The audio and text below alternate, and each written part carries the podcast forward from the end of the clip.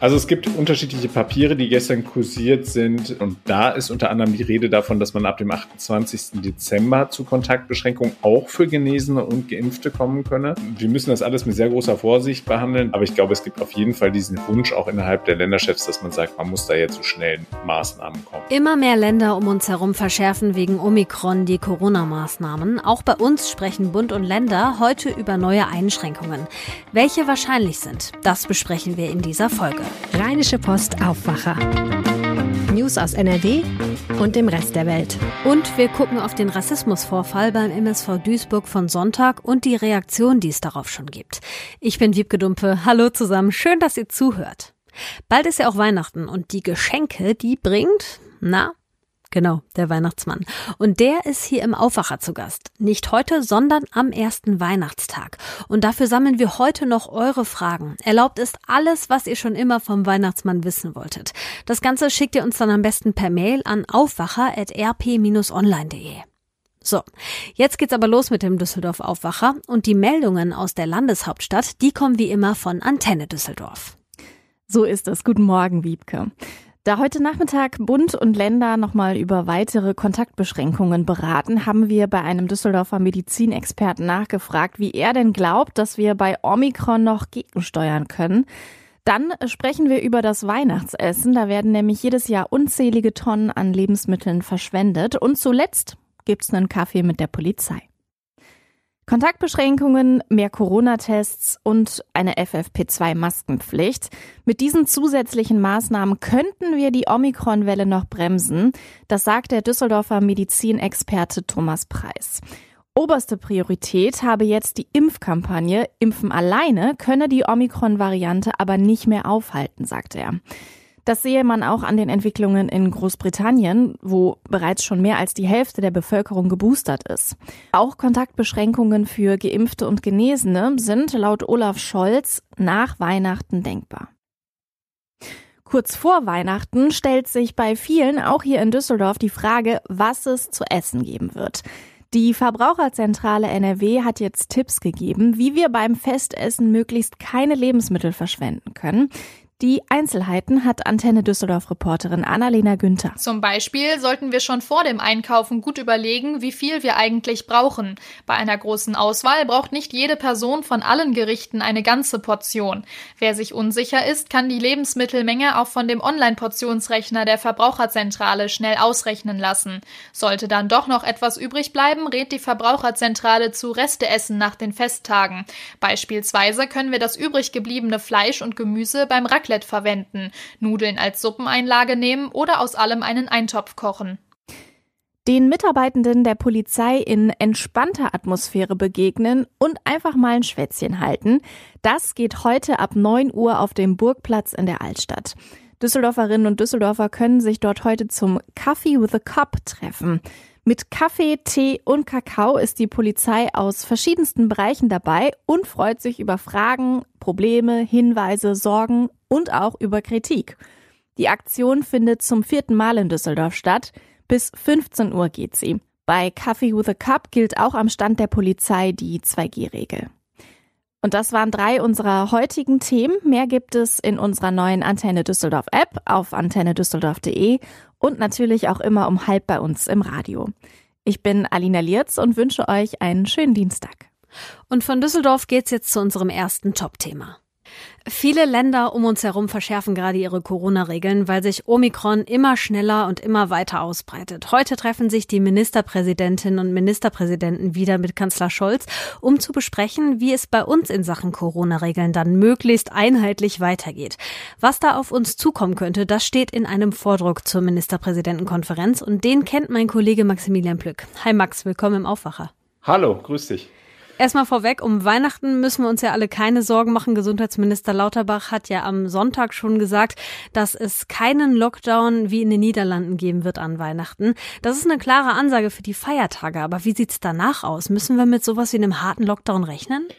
Also dafür müssten zunächst einmal überhaupt die äh, Voraussetzungen geschaffen werden. Und wir erinnern uns ja daran, dass wir diese pandemische Lage von nationaler Tragweite gar nicht mehr haben. Und da müsste dann halt eben doch der Instrumentenkasten nochmal deutlich erweitert werden, um einen echten harten Lockdown dann auch rechtssicher hinzubekommen, einen bundesweiten. Aber du hast es ja schon gesagt, Omikron ist auf dem Vormarsch und da muss man schon große Sorgen haben, zumal wenn man sich nochmal durchgelesen hat, was der Expertenrat von Bundeskanzler Scholz dazu gesagt hat. Ja, die wollen ja ganz konkrete Gegenmaßnahmen haben. Eine könnten Kontaktbeschränkungen sein. Was ist dazu in Planung? Also es gibt unterschiedliche Papiere, die gestern kursiert sind äh, zu diesen Beschlussvorschlägen. Das kennen wir ja von den Ministerpräsidentenkonferenzen, dass dann da auch immer verschiedene Arbeitspapiere vorher schon mal die Runde machen. Und da ist unter anderem die Rede davon, dass man ab dem 28. Dezember zu Kontaktbeschränkungen auch für Genesene und Geimpfte kommen könne.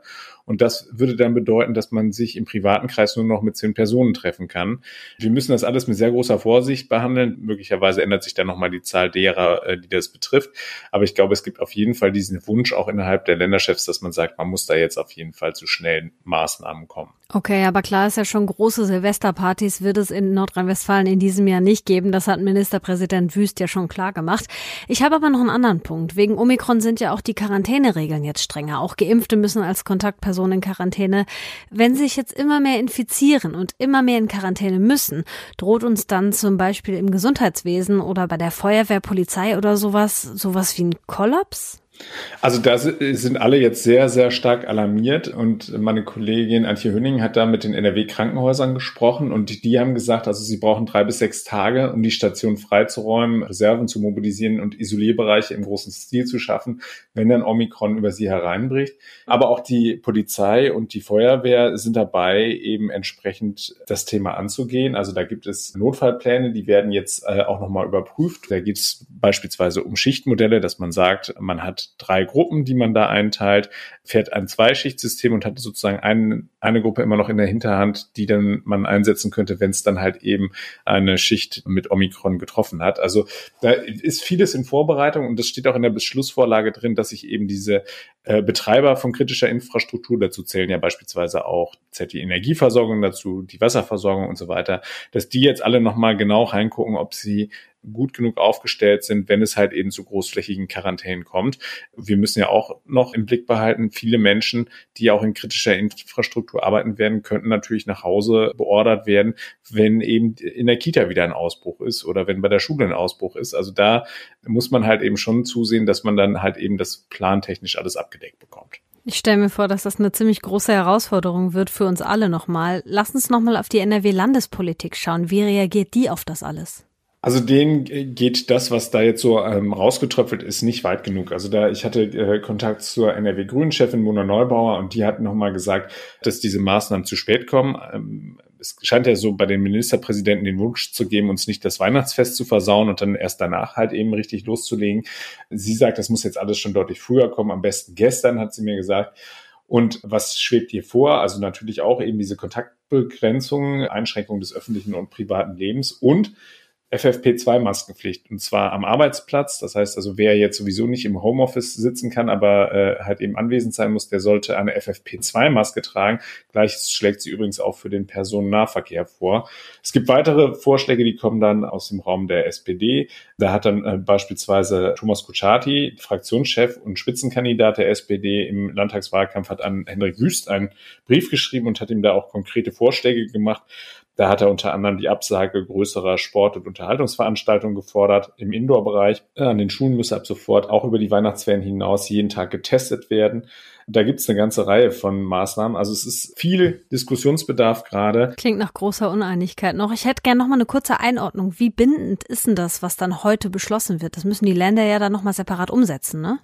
Genau. Also wie, das ist eine bundesweite Mindestanforderung, die da am Ende entstehen wird. Also das heißt, das muss mindestens kommen. Darauf werden die sich verständigen. Und dann ist es halt eben so, dass die Länder äh, so haben sie es ja auch in der Vergangenheit äh, gemacht. Wir äh, erinnern uns an die Diskurs- und Clubs, die bei uns schon geschlossen worden sind, dass die Länder darüber hinausgehen können, wenn sie dafür die Notwendigkeit sehen. Also Untergrenze, das muss mindestens sein und dann können sie halt eben tatsächlich noch schärfer äh, vorgehen, wenn das denn der Instrumentenkasten im Infektionsschutzgesetz ihnen erlaubt. Da haben sie auch nicht unbegrenzte Befugnisse. Aber wie gesagt, ich gehe davon aus, dass wir Anfang des kommenden Jahres nochmal über die pandemische Lage diskutieren werden Womöglich ist das heute auch schon ein Thema. Das muss man abwarten, wie da die Gespräche verlaufen in Berlin. Und was dann diese Mindestanforderungen sind, das kommt dann dabei auch raus, wenn sich heute die Länderchefinnen und Länderchefs mit Kanzler Scholz nochmal treffen, um möglichst einheitliche Corona-Maßnahmen festzulegen. Wir haben es schon rausgehört, Kontaktbeschränkungen nach Weihnachten sind sehr wahrscheinlich. Und der Rest, ja, der wird dann im Laufe des Tages klarer. Die Infos hatte Maximilian Plück. Ich danke dir. Sehr gerne. Jetzt ein ganz anderes Thema, aber wie ich finde auch ein ziemlich krasses. Es geht nämlich um Rassismus. Am Sonntag wurde das Drittligaspiel MSV Duisburg gegen VfL Osnabrück in der 33. Minute abgebrochen. Der Grund? Von einem Zuschauer hat es offenbar Affenlaute gegeben, mutmaßlich gerichtet gegen den Osnabrücker Spieler Aaron Opoku. Es ist das erste Mal im deutschen Profifußball, dass ein Spiel wegen Rassismus abgebrochen wird.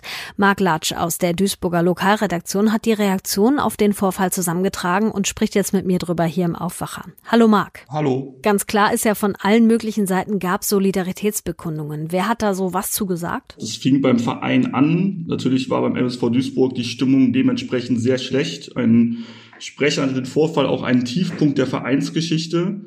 Aber es ging auch bei der Politik weiter. Also Duisburgs OB Sören Link hat sich nochmal ganz klar von Rassismus abgegrenzt. Ministerpräsident Henrik Wüst lobt die Reaktion vom Verein und den Fans, die am Steuern auch ganz ihre Meinung dagegen geäußert hatten. Und das ging auch bis hin zu Bundestagspräsidentin Bärbel Baas, die ja auch selbst bekennender MSV-Fan ist und deswegen das Ganze auch sehr intensiv begleitet hat. Dass ein Fußballspiel wegen Rassismus abgebrochen wurde, das ist ein absolutes Novum. Aber so einen ähnlichen Vorfall, den hat es letztes Jahr schon gegeben. Bei einem Spiel zwischen Schalke und Hertha BSC, da wurde der Hertha-Spieler Toro Nariga mit Affenlauten beleidigt und Schalke musste dann 50.000 Euro Geldstrafe zahlen. Was sagst du, Marc? Warum wurde das Spiel damals nicht auch abgebrochen? Also der DFB hat relativ hohe Hürden für einen Spielabbruch. Es gibt da einen sogenannten Drei-Stufen-Plan. Das heißt, wenn so diskriminierendes Verhalten äh, vorliegt im Stadion, dann wird zunächst mal Spiel unterbrochen. Es gibt eine Stadiondurchsage. Dann geht's wieder los. Wenn es weitergeht, gibt es noch eine Unterbrechung, wo die Spieler in die Katakomben gehen sollen. Und erst im dritten Fall, so die Lehrmeinung, gäbe es einen Spielabbruch. Das heißt, wenn man sich daran gehalten hätte, wäre wahrscheinlich auch das Spiel jetzt in Duisburg nicht beendet worden. Und das ist dann auch für die Schiedsrichter relativ schwer, da wirklich drastisch durchzugreifen und dann auch ungern derjenige will, der übertreibt. Aber in dem Fall finde ich es wirklich mal die richtige Entscheidung, um wirklich mal ein Zeichen zu setzen dagegen, dass sowas eben nicht geht. Aber meinst du nicht auch, man hätte schon früher mal zu dieser dritten Stufe, also dem Spielabbruch, kommen müssen? Also es ist natürlich immer das Problem, man muss überlegen, bei diesen drei Stufen, das geht ja alles über eine lange Zeit hinweg.